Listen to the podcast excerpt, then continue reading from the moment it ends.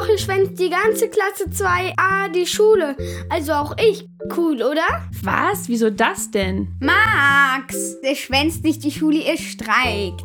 Hast ja recht. Wir streiken die Schule äh, wegen dem Klimawandel? Max, du weißt doch gar nicht, was der Klimawandel überhaupt ist, oder? Hm, äh, äh, nee, nicht so richtig. Naja, der Klimawandel, der ist ja auch ganz schön schwer zu verstehen. Sag mal, Helen, kannst du dem Max denn erklären, was der Klimawandel ist? Die Erde wird, glaube ich, wärmer, weil ähm, irgendwas mit dem Treibhauseffekt hat Mama mal gesagt. Treibhaus was? Hanna, kannst du uns nicht nochmal erklären, was das genau ist?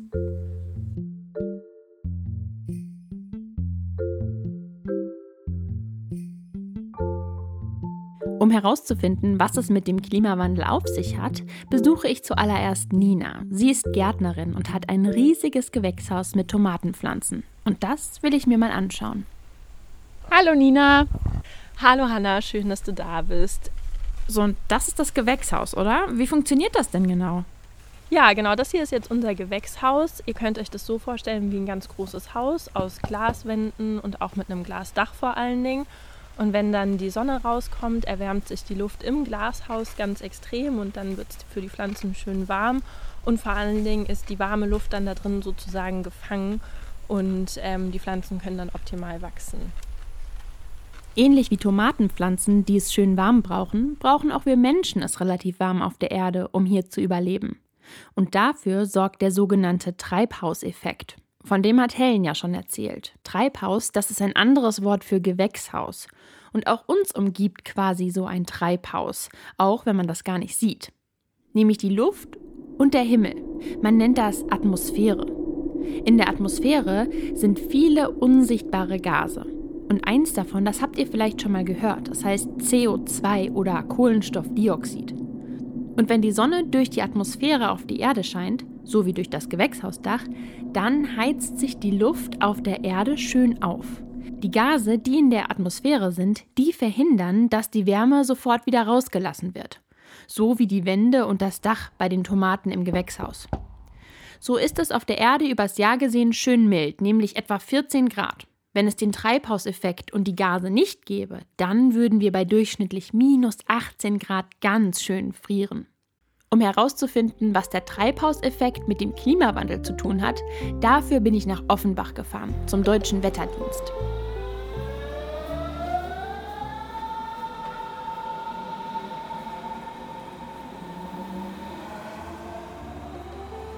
Der Deutsche Wetterdienst misst das Wetter in Deutschland an ganz vielen verschiedenen Stationen, macht Wettervorhersagen und erforscht das Wetter und das Klima.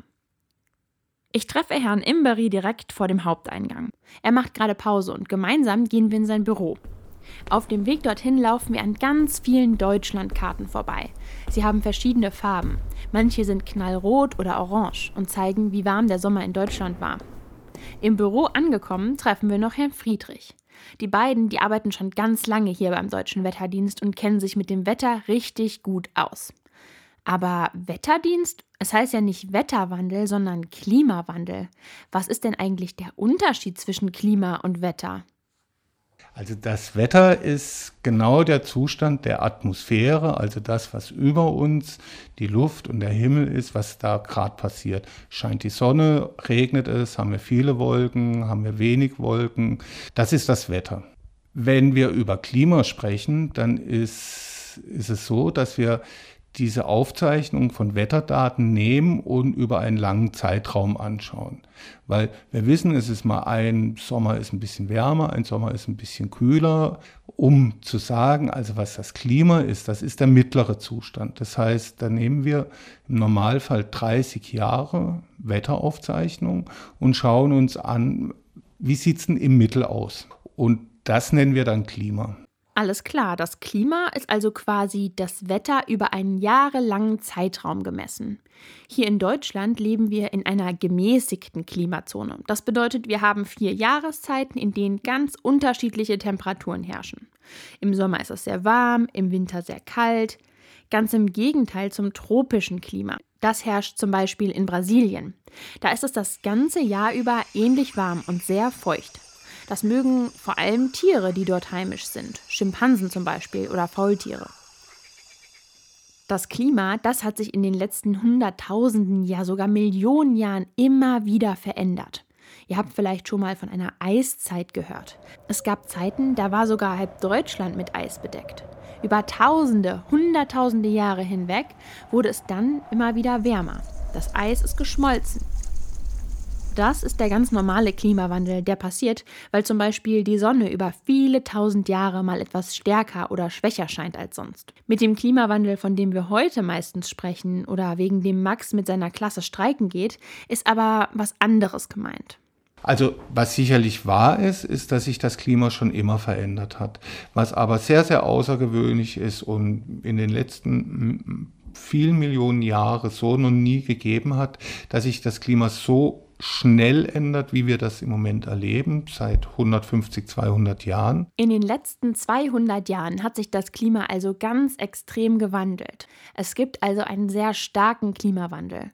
Wissenschaftler, die können auch erforschen, warum sowas passiert und dass es tatsächlich an uns Menschen liegt. Denn wir Menschen, wir blasen ganz schön viele Treibhausgase, vor allem CO2 oder Kohlenstoffdioxid in die Luft.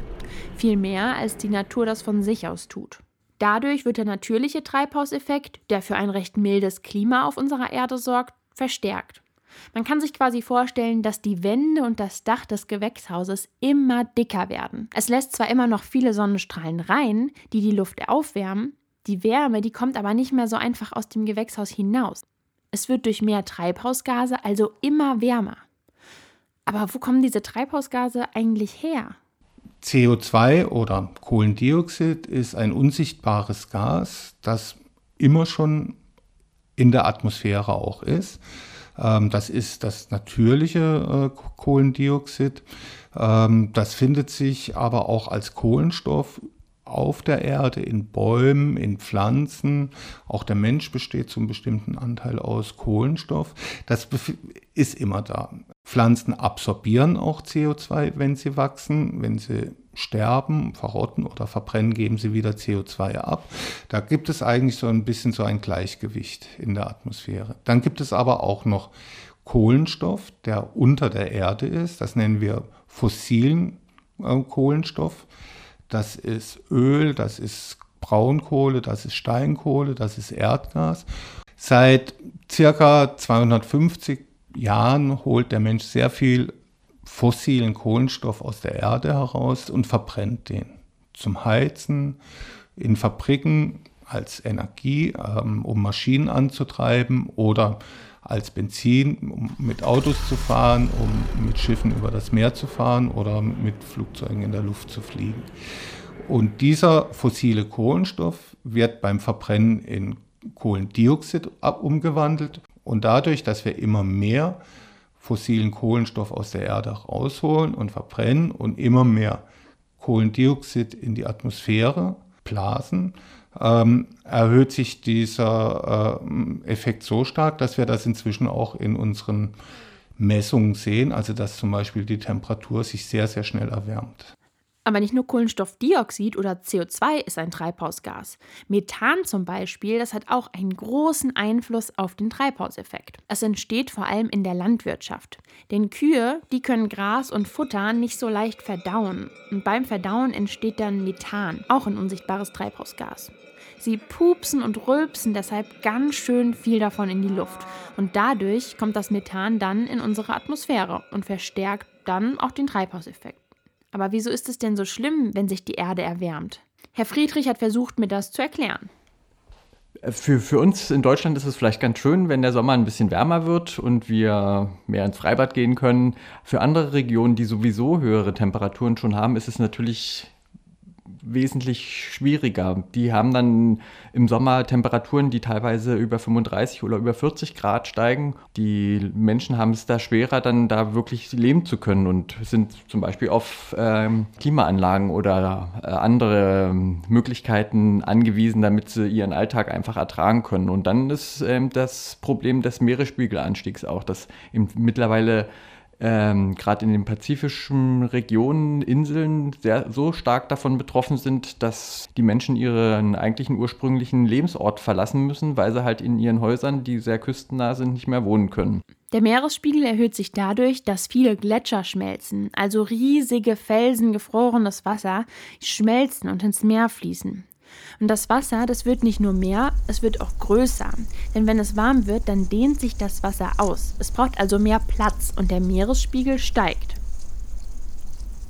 Normalerweise schmilzt im Sommer nur eine Schicht des Gletschers, die im Winter durch Schnee und Eis wieder dazu wächst.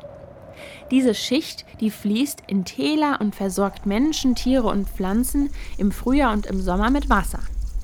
Wenn Gletscher ganz verschwinden, ist das natürlich nicht mehr möglich. Deshalb ist es sehr wichtig, dass wir jetzt handeln, bevor noch mehr Gletscher verschwinden. Das, was wir im Moment erleben, das kann sehr gefährlich werden auf der Welt für alle Menschen. Und äh, es gibt zwei Sachen, um die wir uns kümmern müssen. Wir müssen aufpassen, dass äh, wir so schnell wie möglich immer weniger Treibhausgase in die Atmosphäre blasen. Das heißt, wir müssen neue Formen finden, uns fortzubewegen. Wir müssen neue Formen finden, Energie zu erzeugen. Das Zweite ist, dass sich das Klima jetzt schon geändert hat und auch egal, was wir machen werden, es wird sich auch die nächsten Jahrzehnte mit Sicherheit auch weiter verändern. Und daran müssen wir uns auch anpassen. Das heißt, wir müssen schauen, wie bauen wir unsere Städte in Zukunft, ähm, wie können wir wohnen, wie können wir uns fortbewegen, ähm, was hat das für Konsequenzen für kranke Leute, für alte Leute. Hier müssen wir uns anpassen und das ist sehr wichtig. Beide Sachen sind wichtig. Wenn wir eins davon uns nicht drum kümmern oder um beide Sachen nicht drum kümmern, dann kann es wirklich sehr gefährlich für sehr, sehr viele Menschen werden. Der Klimawandel, der geht also uns alle an. Tiere, Menschen, die nah an der Küste oder in Ländern leben, in denen es jetzt schon sehr heiß ist oder kaum regnet, aber auch hier bei uns in Deutschland wird es immer wärmer. Das merken ganz besonders Bauern und Bäuerinnen, denn die Pflanzen, die tragen bei heißem Wetter mit wenig Regen kleinere oder sogar gar keine Früchte. Auch Kartoffeln zum Beispiel, die bleiben dann ganz, ganz klein, statt schön groß zu werden. Viele Menschen, die sind sich deshalb einig. Die Politiker und Politikerinnen müssen mehr für das Klima tun. Wir brauchen Regeln und Gesetze, an die sich alle halten müssen. Denn nur so können wir dem Klimawandel noch entgegenwirken und noch lange schön auf der Erde leben. Von der 16-jährigen Greta Thunberg aus Schweden habt ihr vielleicht schon mal gehört. Sie hat im August 2018 beschlossen, so kann es nicht weitergehen und streikt seitdem jeden Freitag die Schule. Denn sie findet, wieso sollte sie zur Schule gehen, wenn sie in Zukunft gar nicht mehr gut auf dieser Erde leben kann? Seitdem eifern ihr immer mehr Kinder und Jugendliche nach. Fridays for Future wird die Bewegung genannt. Das ist Englisch und bedeutet Freitage für die Zukunft. Jeden Freitag streiken sie die Schule. Sie gehen also nicht zur Schule, sondern treffen sich stattdessen mit großen Plakaten in Städten, auf Plätzen, in Straßen und vor Rathäusern. Auch ich war auf einem der Fridays for Future Streiks hier in Köln.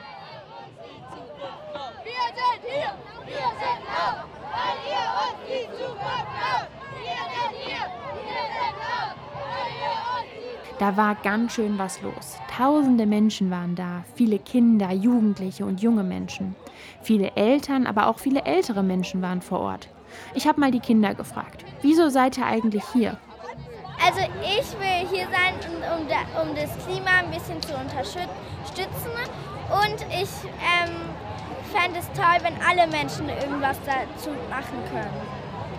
Weil wir dafür demonstrieren, dass es, ähm, dass es ähm, nicht mehr so viel CO2 gibt mich stört halt, dass Leute rauchen ne? und dann die Zigaretten auf den Boden schmeißen, sodass das, also dass man den Müll auf den Boden einfach schmeißt und nicht auf, aufhebt und in den Mülleimer wirft. Ich bin hier, weil ich auch finde, dass viel zu viel CO2 ausgepumpt wird. Nach der Demo habe ich mich mit Luisa Neubauer getroffen. Sie ist Klimaaktivistin und eine der Organisatorinnen der Fridays for Future Streiks. Ich habe sie gefragt, was Fridays for Future mit den Schulstreiks eigentlich genau von den Politikern fordern. Fridays for Future fordert, dass ähm, die deutsche Regierung das sogenannte Paris-Abkommen einhält. Das ist ein Abkommen, was beschlossen wurde mit allen Ländern auf der Welt, die Teil von den Vereinten Nationen sind und die beschlossen haben, wir wollen die Erderwärmung auf möglichst 1,5 Grad begrenzen. Und damit das passiert, muss jedes Land, auch Deutschland, ganz, ganz viel von den Emissionen, die sie gerade in die Atmosphäre pusten, verringern und am Ende ähm, komplett auf Null runterfahren anderthalb Grad, das klingt jetzt erstmal nicht so viel. Wenn ich jetzt so an den Sommer denke, ob es jetzt 25 oder 26,5 Grad sind, das merkt man doch kaum. Aber besonders das Meer und das Eis, die merken diese 1,5 Grad ganz schön doll. Und wenn das Klima sogar noch weiter als 1,5 Grad steigt, dann kann das für viele Städte an Küsten und Inseln bedeuten, dass sie in ein paar Jahren komplett unter Wasser liegen. Und das haben jetzt vor allem die jungen Menschen verstanden. Und das ist auch wichtig, hat mir Luisa erklärt. Junge Menschen haben bei, der, bei dem Klimawandel, bei der Klimakrise eine ganz, eine ganz besondere Position, weil wir alle ein Anrecht haben auf ein Leben auf einem gesunden Planeten. Das ist ein Recht, das kann uns niemand wegnehmen. Und das können wir an die Politik bringen und damit können wir den Politikern und Politikern ähm, ein, ein Argument vor die Füße legen, dem sie nicht widersprechen können, weil alle Kinder sollten ein Recht auf ein, ein Leben auf einem gesunden Planeten haben. Und das macht uns ganz stark, weil wir ähm, das für uns in Anspruch nehmen können. Es ist also wichtig, dass vor allem die jungen Menschen jetzt etwas tun. Neben dem Streiken kann man aber auch in der eigenen Umgebung mal genauer hinsehen. Wenn wir vom Klima sprechen, dann denken wir ganz oft an so, dass die großen, den großen Planeten und die Ozeane und an die, den Himmel. Aber das Klima gibt es auch vor Ort. Das nennt sich Mikroklima. Und das ist, was bei uns vor der Haustür passiert, was in unserem Garten passiert, aber auch in unserer Stadt oder in unserem Dorf. Was da mit dem Klima passiert, ist auch ganz entscheidend. Für Kinder gibt es zum Beispiel die Möglichkeit, sich dafür einzusetzen, dass, sie, dass es vor Ort grüner wird. Weil es ist ganz wichtig, damit das Klima heil bleiben kann, dass Gärten grün werden, dass Gras richtig lang wachsen kann, dass da Bienen ein Zuhause finden, dass ganz viele Arten da sein können, dass Vögel sich in den Bäumen zu Hause finden, dass die nicht gefällt werden. Und das kann in der Schule sein oder im Kindergarten oder in, im, im eigenen Garten, wenn man einen hat, oder im, im Park nebenan braucht es zum Beispiel ganz viele Kinder, die sagen, hey, macht es mal grün hier, lasst die Pflanzen wachsen und die Tiere leben. Sich für das Klima einzusetzen und aktiv zu werden, ist wichtig. Demos und Streiks, das sind gute Orte, um sich politisch für etwas einzusetzen. Fragt doch mal eure Eltern, ob sie schon mal auf einer Demonstration oder einem Streik waren und für was sie sich da eingesetzt haben. Vielleicht haben sie mal Lust, mit euch zu so einem Fridays for Future Streik zu gehen. Jetzt weiß ich wieder, was der Treibhauseffekt ist.